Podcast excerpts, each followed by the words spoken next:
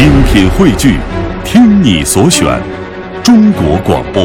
radio.dot.cn，。各大应用市场均可下载。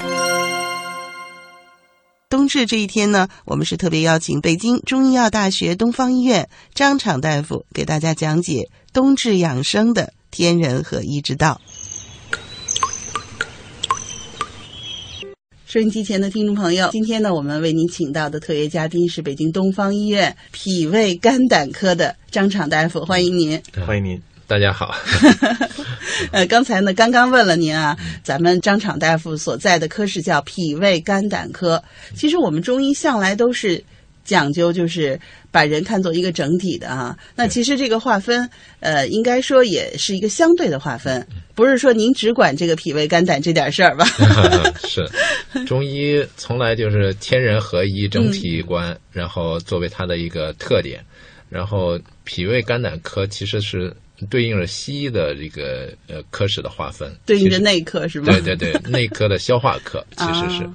然后，其实，在临床中看的很多病人，其实全身各种疾病都有，所以呃不局限于消化系统的疾病。嗯那刚才呢，张大夫说了一句话，就是我们中医讲究天人合一。其实这也是我们健康之家节目经常跟您说的这个词儿。但是天人合一到底怎么做到呢？其实是很多很多的途径哈。比如说，其中一个途径，那就是我们根据不同的节气，要有不同的生活方式。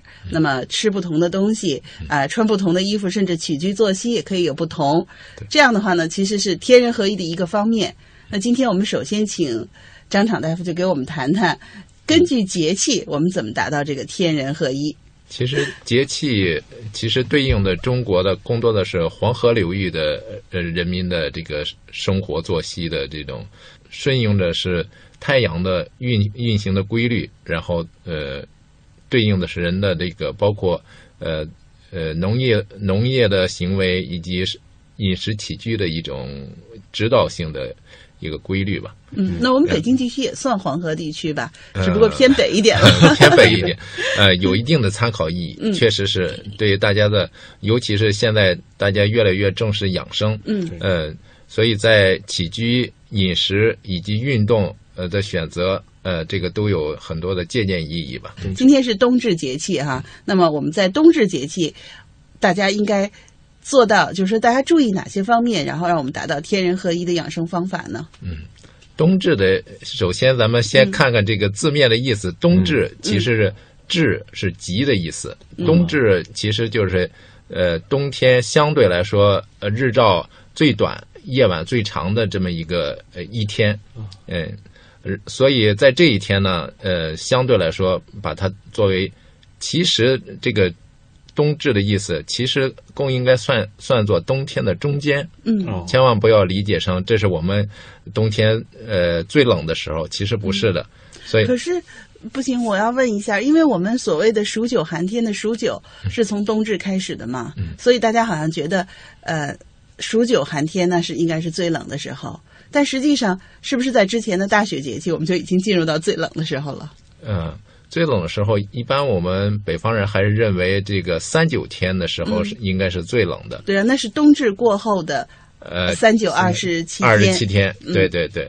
其实最最冷的时候应该是在小小寒节气里面面，嗯，因为呃我们呃一般是把十五天作为一个节气，嗯。而小寒节气是在呃跨在这个冬至以后的三十天以内，十五天到三十天，所以三九天是在这个小寒节气里面嗯，。小寒到大寒哈这段时间，对对嗯所以，呃，冬至作为冬天的中间阶段，可以说对养生来说是非常有一个重要的一个节点嘛。嗯因为在在这一天日照是最短的，嗯我们呃冬至养生对应的是阴时养生，呃，它跟阴地养生、跟阴人养生是相对应的。嗯。阴时养生在这一天，我们尤其要照顾到对阳气的这个呃关护上。嗯。嗯。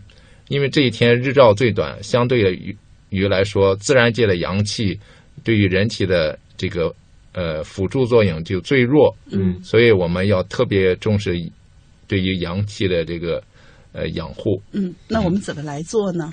嗯，我我觉得应该从以下几点来进行。第一是我们的饮食方面，嗯，饮食方面要注意，第一要注意少吃寒凉的，嗯相对来说，呃，第二相对来说我们吃一些有温热性质的，中医偏偏性质上是温热性质的，比如说呃牛羊肉，啊，呃一些坚果，嗯，呃相对来说可以适当的摄入一些。对你像我们传统的冬至这一天，最好的应该是羊肉饺子，是吧？啊，呃对 对对又比较温补，然后饺子呢又是我们北方人最喜欢吃的东西。嗯嗯啊，像如果说像鸡肉这样，属于是偏偏温凉，偏鸡肉偏凉也是偏热的嘛。啊，偏热的。嗯嗯，其嗯，其实，在传统上，在五行的归属上，鸡是属木的，在 对应的是养肝脏啊、养木这个这个，而羊肉是属火的，所以羊肉为什么我们在冬至吃是比较合适的？因为这一天阳气自然界的阳气最弱，所以我们吃一些属属火性质的食物，对于辅助人的阳气是有有这个帮助的。好，那我们说了冬至这一天的饮食，呃，最好您是吃羊肉。如果您实在不爱吃呢，你也会选择一些比较温热的饮食，不要去吃寒凉的。嗯当然，这个这个所说的是我们说是因时制宜，就是因时养生。嗯，当然讲这个方面一定避免去片面的理解。嗯，呃，咱们传统话有“冬吃萝卜夏吃姜”的说法。嗯，呃，这为什么有这种说法？这是要大家注意的一个方面，避免过多的摄入温热性的食物，呃，从而呃引起一种的偏颇。嗯嗯为什为什么会提到冬吃萝卜呢？其实冬吃萝卜，萝卜是偏于有一定的凉性的，相对于姜来说的。嗯呃，它偏凉的性质，是因为我们自然界的还有一个呃对应的自然界的是，虽然是阳气是减少，但对应于人身自身的阳气来说，它有一个阳气内收的一个过程，所以这时候人体其实有一部分人会产生一些内热的表现。嗯，就比如说我这两天我这个舌头溃疡，估计就是这个 内内火可能是不是应该说是特别旺盛，所以导致这个上火了，会不会吃萝卜就能更好一些呢？嗯，这种是是这样，至少在你口腔溃疡的时候，您再吃羊肉可能是不合适的 这样子。所以，我们收音机前的爸爸妈妈，呃，在这里呢也提醒您，在冬天呢，您吃羊肉的时候，一定要多搭配一些凉性的蔬菜，最好是萝卜。另外，好像我觉得元岁就是香菜是和羊肉比较好的一个搭配，是吧？对，嗯嗯，这是这其实是牵扯到因人制宜的一个养生的方面。当然，咱们今天主要说的是因时制宜，但是呃，具体到个人，大家一定要多注意一些。我们说的是一种普普遍的规律，嗯而具体的大家要学会灵活掌握。嗯，好，那除了饮食，比如说在起居方面，呃，是不是呃，通通说我们都是说那个冬天要晚睡，呃，对不起，早睡晚起，是吧？那在冬至这一天有什么特别要注意的吗？嗯，冬至因为相对来说是呃日照最短的，所以我们这一天如果在养生方面更加的要重视顺应自然的节律。其实这个更多的是注重太阳的日照，我们是必带日光。所谓必带日光，就是呃太阳落山了，我们当然是尽量早点休息。嗯。等到呃太阳呃这个升起的时候，我们才做一些户外的锻炼，尤其是老年朋友，嗯、大家比较注重运动健身，但是最好不要过于早起，嗯，因为这时候呃这个天气还是比较寒冷的，嗯相对来说，老年人的阳气相对如果偏弱的话，更容易伤到自身的阳气。嗯嗯，刚才张大夫说到这个因食养生啊，我就在想，在我们自然界当中，有很多动物在这个这段时间，在冬天它是冬眠的。冬眠啊那我们人虽然不冬眠啊，但是我们尽可能的多睡一会儿，是吧？啊，对，这其实符合中国传统所说的养藏。嗯嗯，秋收冬藏，冬天要注重藏，藏主要是对阳气的养护上。所以说也应该建议说这个这个台里啊，应该给这工作时间呃进行一个调整，是吧？冬天的时候，其实咱们之前好像也实行过一段夏时制啊，就是说夏天时间要早一点，冬天时间要晚一点，但是好像。也不太方便哈，那就大家根据自己的情况来调节好了。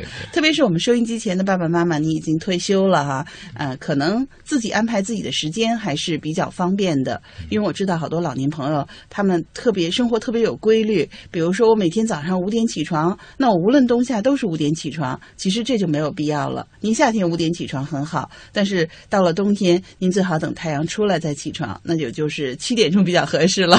啊，对，是这样。尤其起床是一方面，尤其把锻炼的时间，嗯也最好安排在有太阳出来以后嗯，对对对是这样。呃，如果天气好的话，中午最好去晒晒后背，是吧？对，因为背为呃人的人人体的足三阳经都经过后背，所以我们那个经过晒后背，可以让我们的阳气得到一定的补充。嗯，还有其实对于精神的调养方面。精神的调养对呃，尤其是整个冬季，尤其到了冬至更为突出。就是我们刚才提到了一个养藏的方面，就是对阳气我们要注意藏，就是避免过度的呃发散的一些行为，比如说剧烈的运动。呃，《黄帝内经》里提到，就其中有一句话叫“勿泄皮肤”。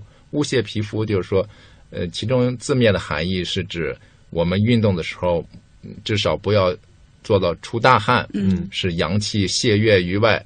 嗯、这是对于养我们冬天这个阳气的藏的方面是非常呃必要的。嗯，当然总体来说，遵照这个原则，我们平时尽量的晚上不要过于兴奋的一些活动。嗯这其实都是对于阳气的一个藏的方面。嗯嗯，好，谢谢。